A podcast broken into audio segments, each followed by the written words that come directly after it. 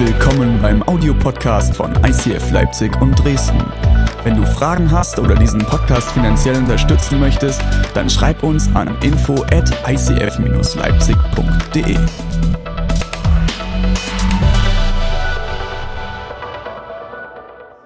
Es ist mir ein übelstes Privileg, heute hier stehen zu dürfen und ich habe absolut nicht damit gerechnet. Ähm, und einige von euch kennen mich ganz gut und die anderen eher weniger. Und ich habe euch einen Fakt über mich mitgebracht. Und zwar ist es, dass ich extrem tollpatschig bin. Also wirklich extrem. Ich kann von jedem Tag eine Geschichte erzählen. Zum Beispiel habe ich am Freitag im Gespräch mit Deborah meinen kompletten Tee über mich gegossen. Ähm, gestern im Knicklicht habe ich einfach mal ein Weinglas zerschlagen. Ähm, das heißt, wenn mir heute das Mikro runterfällt, ist es eine kleine Vorwarnung. Äh, das ist normal bei mir. Das liegt nicht an meiner Aufregung oder so. Ähm, genau. Wir starten in unsere Weihnachtspredigtserie und ähm, ich bin extrem gespannt, was Gott vorhat. Ich liebe Weihnachten. Ich weiß nicht, wie es dir geht, äh, woran du denkst, wenn du an Weihnachten denkst, ob du an äh, Familienfest denkst, an Glühwein, Zimtgeruch oder ob du an Stress denkst. Voller Weihnachtsmarkt. Ich habe gehört, gestern konnte man sich gar nicht fortbewegen in der Stadt. Oder ob du an an Familie denkst, wo es nicht so gut läuft. Vielleicht ist es bei dir eher herausfordernd an Weihnachten und du hast jetzt schon ein bisschen Bammel dafür. Ich glaube, dass noch ganz viel mehr hinter Weihnachten steckt als dieses Oberflächliche, was uns immer als erstes begegnet. Und ich bin einfach gespannt, das mit uns zusammen herauszufinden. Die Weihnachtspredigtserie heißt Die Geschichte der Gnade. Die Geschichte der Gnade. Und diese Geschichte beginnt mit einem großen Versprechen. Und bevor ich weiter reinstarten möchte, möchte ich euch noch zwei Bücher vorstellen. Wir haben am Mediastore wieder wie bei jeder Predigtserie mehrere Bücher für euch, falls ihr nachher sagt, boah, das Thema ist irgendwie krass, das bewegt mich, ich brauche da irgendwie mehr dazu. Wir haben einmal von Max Lucado, für dich nur das Beste, und von Brandon Manning, Die unbändige Liebe Gottes. Es sind beides zwei extrem geniale Bücher, die einfach von der Liebe Gottes und von seiner Gnade berichten. Und ich wünsche mir das nichts mehr, als dass während dieser Predigtserie wir verstehen, was für eine Gnade Gott für uns bereit hat. Jesus, ich danke dir, dass du hier bist. Und ich danke dir, dass du zu uns sprechen möchtest und dass du uns deine Gnade neu aufzeigen möchtest. Und ich bitte dich, dass du unsere Herzen und unsere Ohren spitzt und dass wir einfach deine Stimme direkt in uns heute hören. Amen. Danke dir, Jonas.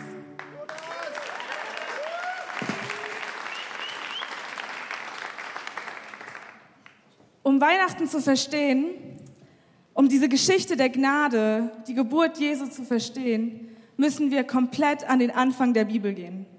Ich habe mal meine Bibel mitgebracht und wenn wir mal schauen, dieser kleine Abschnitt hier, das ist das, wo es um das Leben Jesus geht. Sieht eigentlich ziemlich wenig aus, aber das alles hier vorne dran ist genauso wichtig weil eigentlich geht es um Jesus von Anfang an, von den allerersten Buchstaben der Bibel. Und wir wollen heute mal ganz an den Anfang schauen. Immer gut, ja. Und zwar beginnen wir mit der Geschichte von Adam und Eva. Adam und Eva, ich weiß nicht, ob du die beiden kennst, sind die ersten Menschen, von denen in der Bibel gesprochen wird. Genau, und Adam und Eva haben in einer Beziehung zu Gott gelebt. Was bedeutet das? Gott hat dich geschaffen, um Beziehung zu ihm zu leben. Gott hat dich geschaffen, weil er eine Beziehung, eine ehrliche und intime Beziehung zu dir haben möchte. Und genauso haben Adam und Eva mit Gott zusammengelebt. Aber Gott hat ihnen eine Sache gesagt. Ich möchte, dass ihr diese eine Frucht nicht esst. Ihr habt genug zu essen, aber diese eine Frucht bitte ich euch nicht zu essen. Aber Adam und Eva vermasseln es. Sie essen genau diese Frucht und vermasseln damit ihre Beziehung zu Gott. Warum? Weil jedes Mal, wo wir uns gegen Gott entscheiden, wo wir uns gegen die Liebe Gottes entscheiden, bringen wir Tod in die Welt. Jedes Mal, wenn wir uns gegen die Liebe Gottes entscheiden, bringen wir Tod in die Welt. Und genau das ist hier passiert. Die Beziehung von Adam und Eva mit Gott war nicht mehr so wie vorher. So wie Gott es sich vorgestellt hat, eine Beziehung mit dir zu führen war nicht mehr möglich. Aber Gott wusste, dass das passieren wird. Warum? Er kennt Eva und Adams Herz. Er hat sie geschaffen, er kennt ihr Herz. Und trotzdem möchte er diese Beziehung. Und deswegen hat er jetzt schon einen Plan. Gott hat einen großen Masterplan, um die Situation zu retten. Er hat einen großen Masterplan und von dem lesen wir ganz am Anfang. Und er gibt Eva ein Versprechen. Und das lesen wir in 1. Mose 3, 15. Und er sagt zu der Schlange, diese Schlange steht für den Feind, die Eva verführt hat, diese Frucht zu essen, und sagt zu der Schlange, von nun an werden du und die Frau Feinde sein. Auch zwischen deinem und ihrem Nachwuchs soll Feindschaft herrschen. Er wird dir auf den Kopf treten und du wirst ihn um die Ferse beißen. Lass uns diesen Vers noch genauer anschauen. Gott sagt zu der Schlange, es wird ein Tag kommen, da hast du keine Macht mehr. Es wird ein Tag kommen, da nehme ich den Nachwuchs von Eva und er wird dir auf den Kopf treten und du wirst keine Macht mehr haben. Das ist das allererste Versprechen in der Bibel von Gott. Es ist das Versprechen, dass Gott einen Plan hat. Und es ist ein Versprechen, das Macht hat. Und es ist der erste Hinweis auf Jesus. Kennst du das? Du bekommst ein Versprechen von Gott und irgendwie passiert ganz lange nichts. Gott hat dir etwas gesagt und du siehst keine Auswirkungen davon in deinem Leben. Ich weiß nicht, wie du heute hier sitzt, ob du hier sitzt und du bist krank und du wartest schon seit Jahren auf Heilung und es passiert nichts. Vielleicht sitzt du hier und wartest auf Veränderungen in deinem Leben und nichts passiert. Du wartest auf eine Antwort, auf eine Lösung. Und äh, mir geht es auch so. Ich habe ein Versprechen von Gott bekommen. Und ich habe euch ähm, einen Tagebucheintrag von mir mitgebracht. Vom 17.09.2008. Also es ist jetzt knapp über zehn Jahre her. Ich war damals 14. Und kurz bevor ich diesen Eintrag geschrieben habe, war ich mit meinen Eltern zwei Wochen in Uganda und wir haben dort einen Einsatz gemacht, medizinische Hilfe geleistet. Und ich kam zurück und ich war verändert. Ich war mir sicher, Gott hat was in mich hineingelegt und eine Berufung mir gegeben. Und darüber schreibe ich hier. Der Brief ist an Gott. Es ist ein Brief, der heißt Lieber Gott. Ja, so habe ich das damals gemacht. Danke. Von meinem letzten Brief an dich weißt du auch, dass meine Sehnsucht nach Afrika groß ist und sie wächst. Eigentlich wollte ich ja Kunst studieren und ich möchte es auch immer noch. Aber um deinen Willen nach Uganda zu tragen, würde ich dies alles hier aufgeben. Was, Herr, ist dein Wille für mein Leben? Langsam kommt in mir das Gefühl auf, dass mein Leben nicht normal sein wird. Ich möchte dein Diener sein, aber das, was ist, wenn dein Diener gar nicht nach Uganda gehen soll? Ich bin noch zu jung, um selbstständig irgendetwas zu machen. Und als Familie bietet sich momentan auch keine Möglichkeit an. Magdalena, meine Schwester, hat Diabetes und soweit ich weiß, möchten sie und Sina auch gar nicht nach Uganda. Nicht, dass das ein Problem für dich wäre, aber in unseren Augen sieht ja alles anders aus. Und so hatte ich das Gefühl, das ist mein Versprechen von Gott. Und ich war 14 und dachte so, okay Gott, wie hast du das jetzt vor? Das macht absolut keinen Sinn. Und wir fragen uns ganz oft, Gott, wann kommt die Lösung? Gott, wann machst du endlich was? Ich habe dieses Versprechen von dir. Zeig mir, was hast du vor? Und genauso geht es hier den Menschen.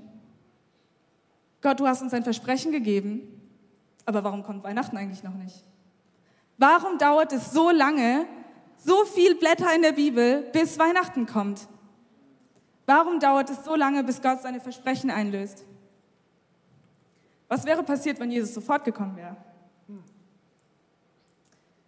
Adam und Eva haben die Frucht gegessen, Jesus kommt, stirbt am Kreuz und alle sagen, hä?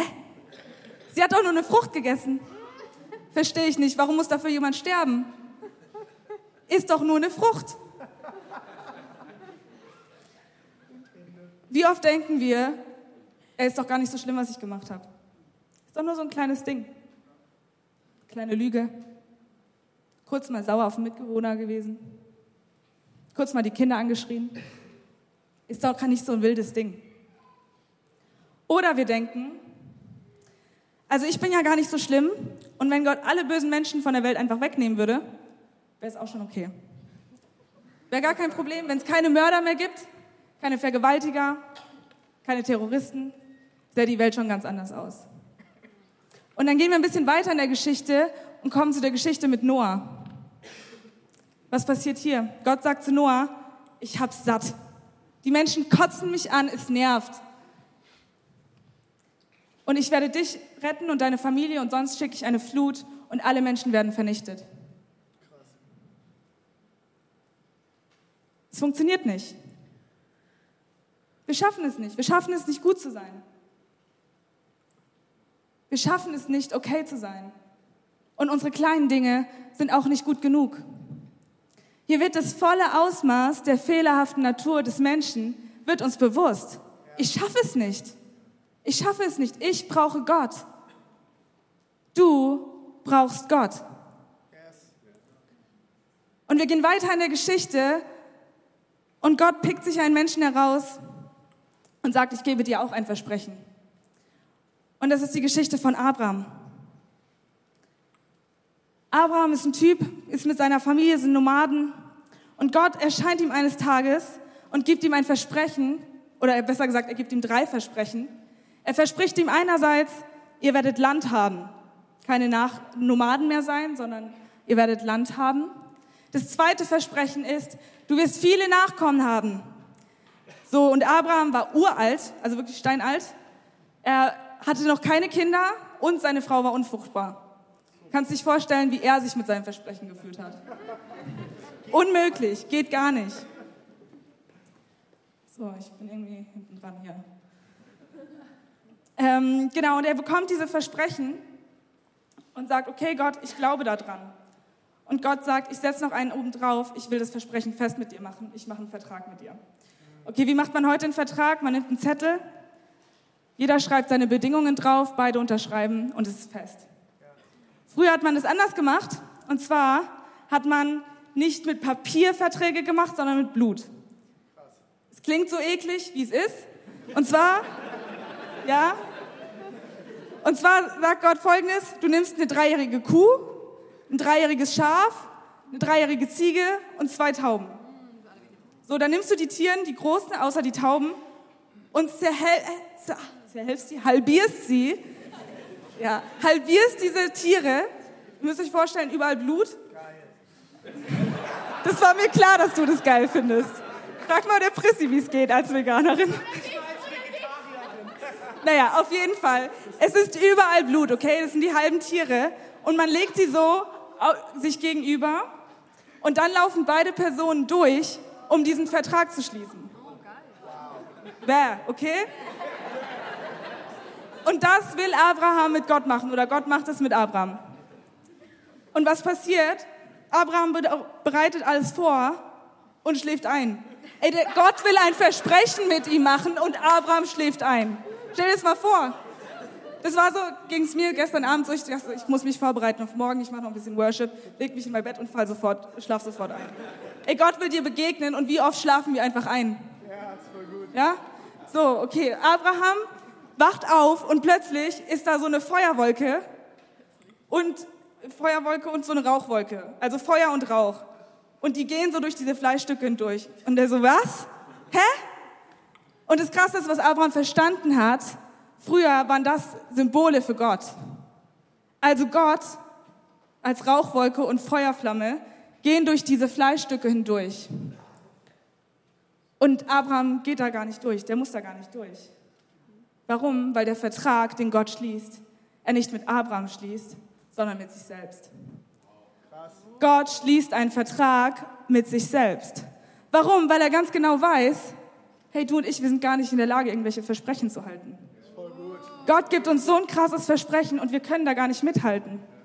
Wie oft sagen wir, okay, hey Gott, wenn du mich heilst, dann spende ich mehr in der Kirche. Wenn ich einen besseren Job habe, habe ich mehr Zeit für meine Familie. Oder wir versprechen, hey Gott, wenn du das tust, ey, ich werde jeden Sonntag in der Kirche sein, ich werde mitarbeiten, ich werde meine Bibel lesen, 20 Stunden am Tag. Und das sind diese Versprechen, die wir nicht halten können. Und Gott weiß es. Gott kennt dein Herz. Und deswegen weiß er, damit dieses Versprechen wahr werden kann, muss er diesen Vertrag mit sich selber schließen. Ja, ist gut.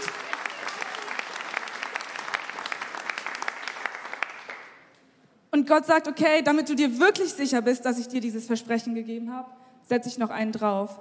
Und Gott gibt einen neuen Namen.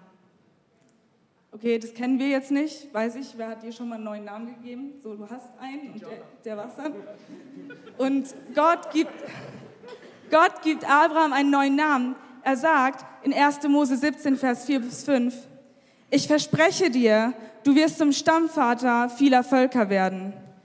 Darum sollst du von nun an nicht mehr Abraham heißen, sondern Abraham. Es sind nur ein paar, paar kleine Buchstaben, die sich verändern. Aber Abraham wird von Abraham, erhabener Vater, zu Abraham, Vater der Völkermenge. In seinem Namen steht dieses Versprechen drin. Genau, es ist ein Upgrade. Und das Krasseste finde ich daran, jedes Mal, wenn jemand sagt, Yo, Abraham, hast du schon was gekocht? Hört er den Zuspruch von Gott. Jedes Mal, wenn jemand seinen Namen ruft, hört er Vater der Völkermenge, obwohl er noch keine Kinder hat. Stell dir vor, jedes Mal, wenn man dich ruft, hörst du, Gott versorgt. Jedes Mal, wenn man dich ruft, hörst du, Gott heilt dich. Übelst crazy. Gott setzt, gibt ihm einen neuen Namen. Und Gott hat Abraham jetzt ganz viel zugesprochen und Abraham ist ermutigt und bekommt immer wieder diese Zusagen von Gott. Und jetzt ist die Frage, wie sieht Abrahams Alltag aus? Was passiert in seinem Alltag? Wie wendet er das an? Und wir kommen zu einer Geschichte in der Bibel, die ich schon immer extrem verstörend fand. Ich habe sie nie verstanden und wir können sie nachlesen in 1. Mose 22. Und Abraham hat mittlerweile einen Sohn. Das ist schon das erste Teil dieses großen Wunders, das wahr geworden ist. Er hat einen Sohn namens Isaac obwohl Abraham schon steinalt ist. Und Gott spricht zu ihm noch einmal und sagt, Abraham, ich möchte, dass du deinen Sohn mitnimmst und auf den Berg Moria steigst.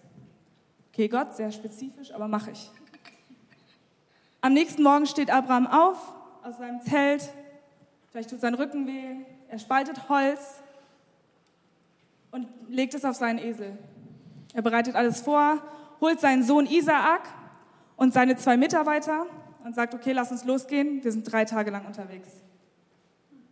Das Krasseste aber ist, dass, Gott Abraham nicht nur sagt, ich möchte, dass du auf diesen Berg steigst, um mich zu anbeten. Früher hat man anbetet, indem man ein Altar gebaut hat, man hat Steine aufeinander gelegt, ein Tier aus seiner Herde genommen, geschlachtet und zum Gott als Dankopfer gebracht.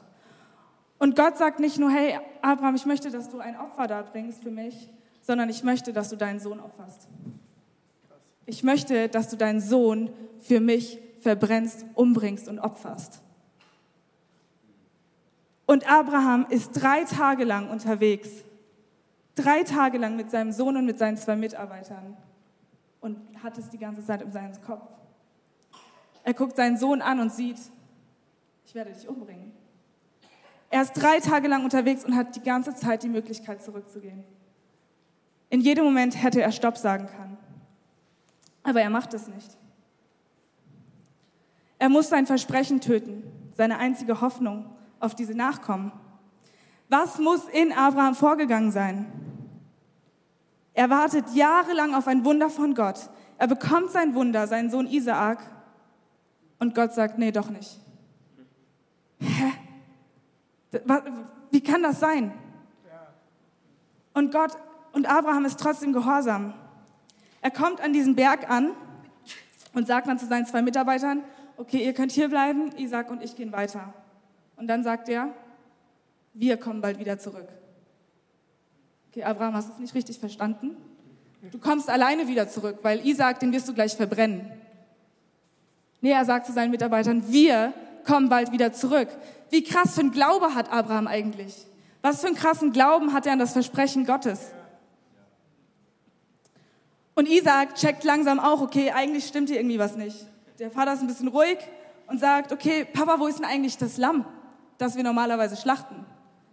Und Abraham haut so eine richtig typische christliche Floskel raus. Er sagt, Gott wird schon versorgen. Ich weiß nicht, ob er das sich im Moment sich auch selber einreden musste und ob er es die ganze Zeit nicht wahrhaben wollte, aber er sagt einfach, Gott wird schon versorgen. Und wie oft sagen wir das und meinen das gar nicht richtig? Und Gott hält trotzdem an seinen Versprechen fest. Sie kommen oben an den Berg und sie fangen an, den Altar zu bauen. Ein Stein nach dem anderen. Abraham nimmt den Stein und sagt, der Altar ist ein Opfer der Anbetung. Ich, Gott, werde dich anbeten, egal was passiert. Ich, Gott, stelle dich über meine Umstände. Ich vertraue dir, Gott. Was auch immer passiert, ich vertraue dir.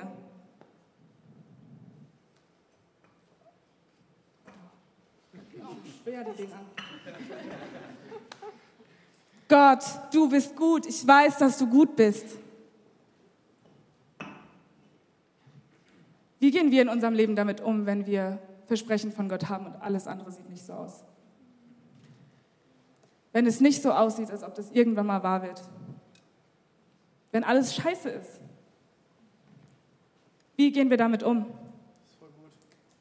Nimmst du deinen Stein und sagst, ich weiß, du hast einen Plan für mich, Gott.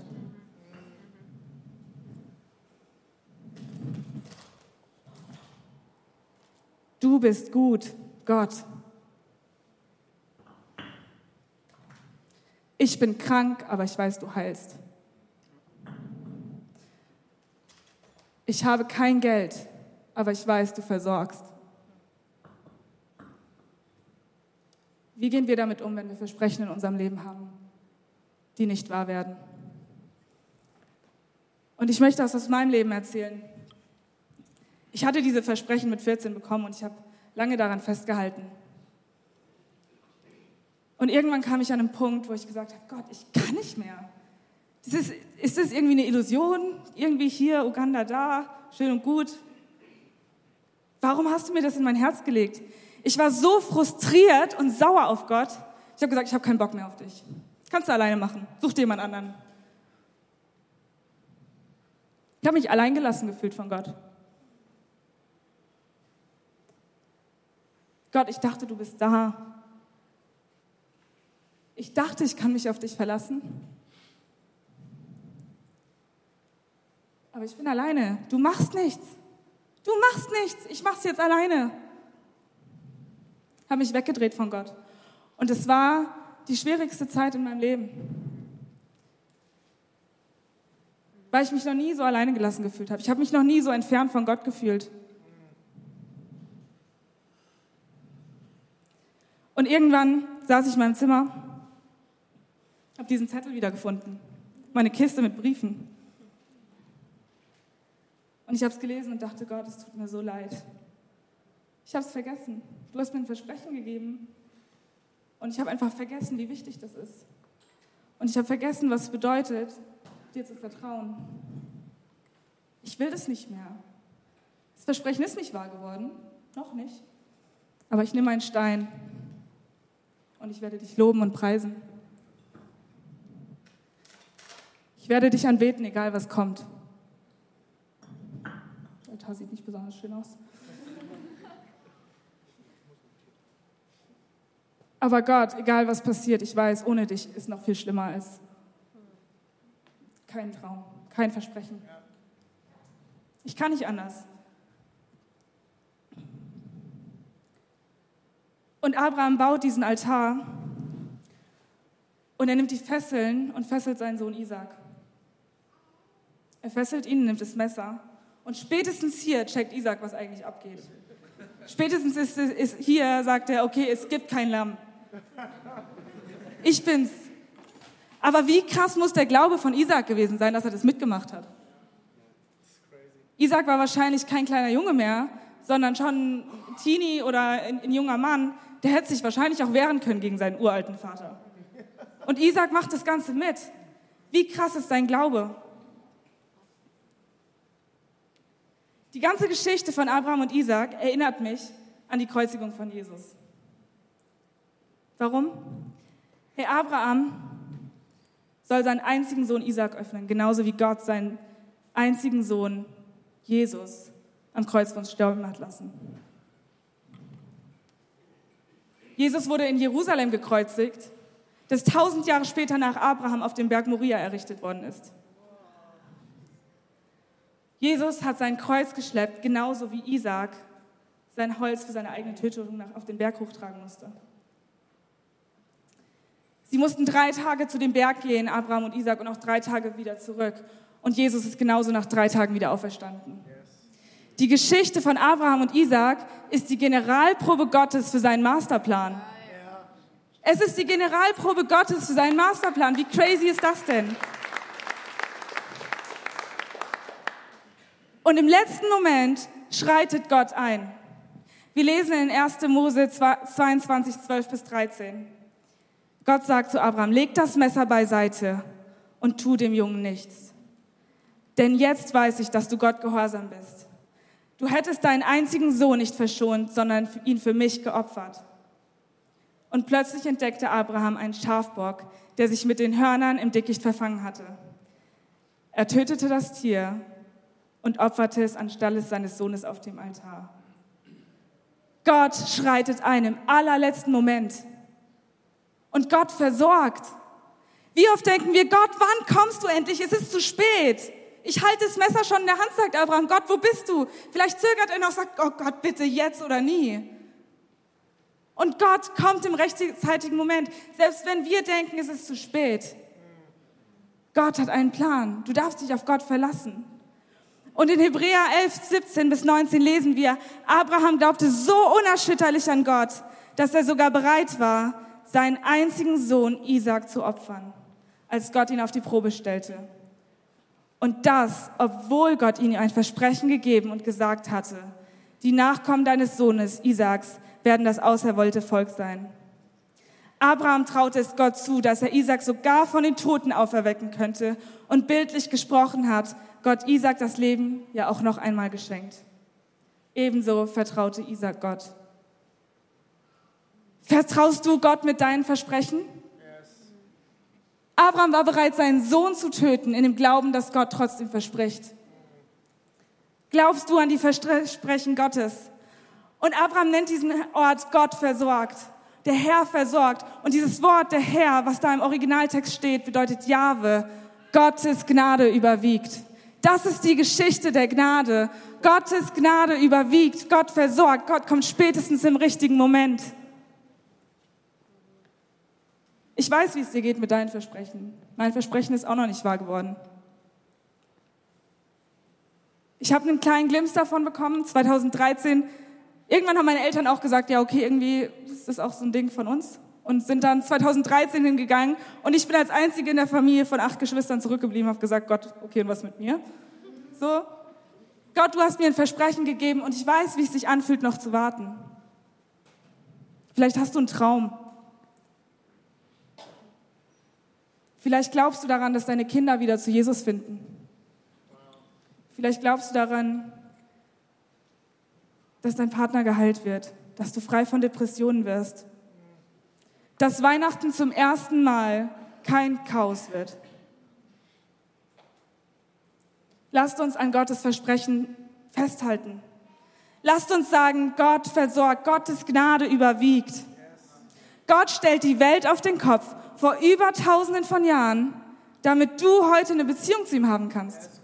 Diese Generalprobe von Abraham und Isaac war für dich heute, weil Gott diese Beziehung zu dir haben möchte. Gott möchte die Beziehung zu, für dich haben und er hat einen Masterplan für dich. Und Gott hat auch Versprechen für dich. Und er hat dir vielleicht ein persönliches Versprechen gegeben, aber er hat uns ganz viel in seinem Wort gegeben. Und darauf dürfen wir uns immer stellen. Weil was in Gottes Wort steht, das ist wahr und das meint er ernst. Und Gott hat gesagt, ich kämpfe für dich. Ich kämpfe für dich. Gott hat gesagt, ich gebe dir Stärke da, wo du schwach bist. Gott hat gesagt, du brauchst keine Angst haben, ich bin hier für dich. Gott sagt, ich bin großzügig für dich, ich versorge dich. Und genauso wie Abraham hat Gott auch dir einen neuen Namen gegeben. In 1. Johannes 3, Vers 1 lesen wir, seht doch, welche Liebe der Vater uns erwiesen hat. Wir sollen seine Kinder heißen. Und wir sind es tatsächlich. Die Menschen dieser Welt verstehen das nicht, weil sie den Vater nicht kennen. Aber du bist Gottes Kind. Yes. Jedes Mal, wenn Gott dich ruft, sagt er, mein Kind. Gott hat dich genannt, Gottes Kind, und du bist es wirklich. Das ist dein neuer Name. Das ist so wie Abrahams neuer Name. Dein Kind ist Kind Gottes. Und Gott sagt, ich versorge dich. Ich komme genau im richtigen Moment. Ich versorge dich. Ich habe mehr für dich bereit. In Matthäus 7, Vers 11 lesen wir, Trotz all eurer Bosheit wisst ihr Menschen doch, was gut für eure Kinder ist und gebt es ihnen. Wie viel mehr wird euer Vater im Himmel denen Gutes schenken, die ihn darum bitten? Ey, wir sind schon gut zu unseren Kindern, ja? Wir sind gut zu unseren Kindern und Gott möchte was Gutes für dich haben. Gott hat was bereit für dich. Gott hat mehr für dich, als was du jetzt hast. Gott hat Versprechen für dich bereit. Kennst du seine Versprechen? Nimmst du sie ernst? Gott beruft dich und sagt, du bist mein Kind und ich habe dir was versprochen und ich werde dich versorgen. Glaubst du an diesen Gott, der einen Masterplan für dich hat? Lasst uns gemeinsam aufstehen.